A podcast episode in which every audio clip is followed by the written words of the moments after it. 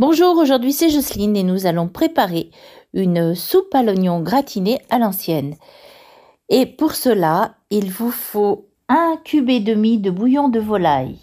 Il vous faut à peu près 600 g d'oignons. Il faut deux cuillères à soupe de farine, un bouquet garni du thym et du laurier, quatre tranches de pain de campagne, du comté râpé, du beurre, du sel et du poivre.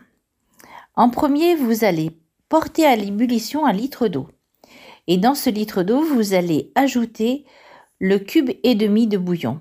Vous allez remuer pour le diluer. Vous allez le mettre de côté pour l'instant. Vous allez éplucher et émincer les oignons.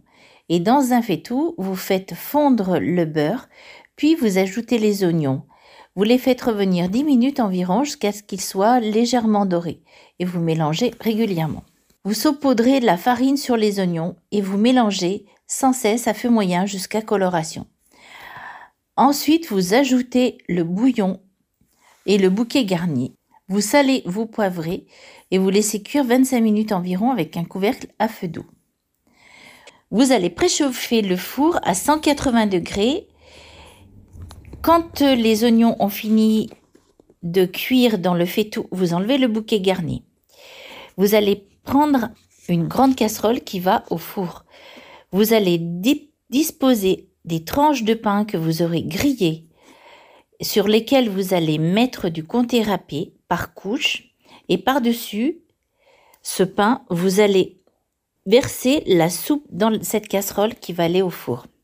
Vous laissez griller à peu près 7 ou 8 minutes et une fois que vous allez sortir cette préparation du four au bout des 7 minutes, 7 ou 8 minutes, vous allez rajouter par-dessus un œuf mélangé avec deux cuillères à soupe de madère.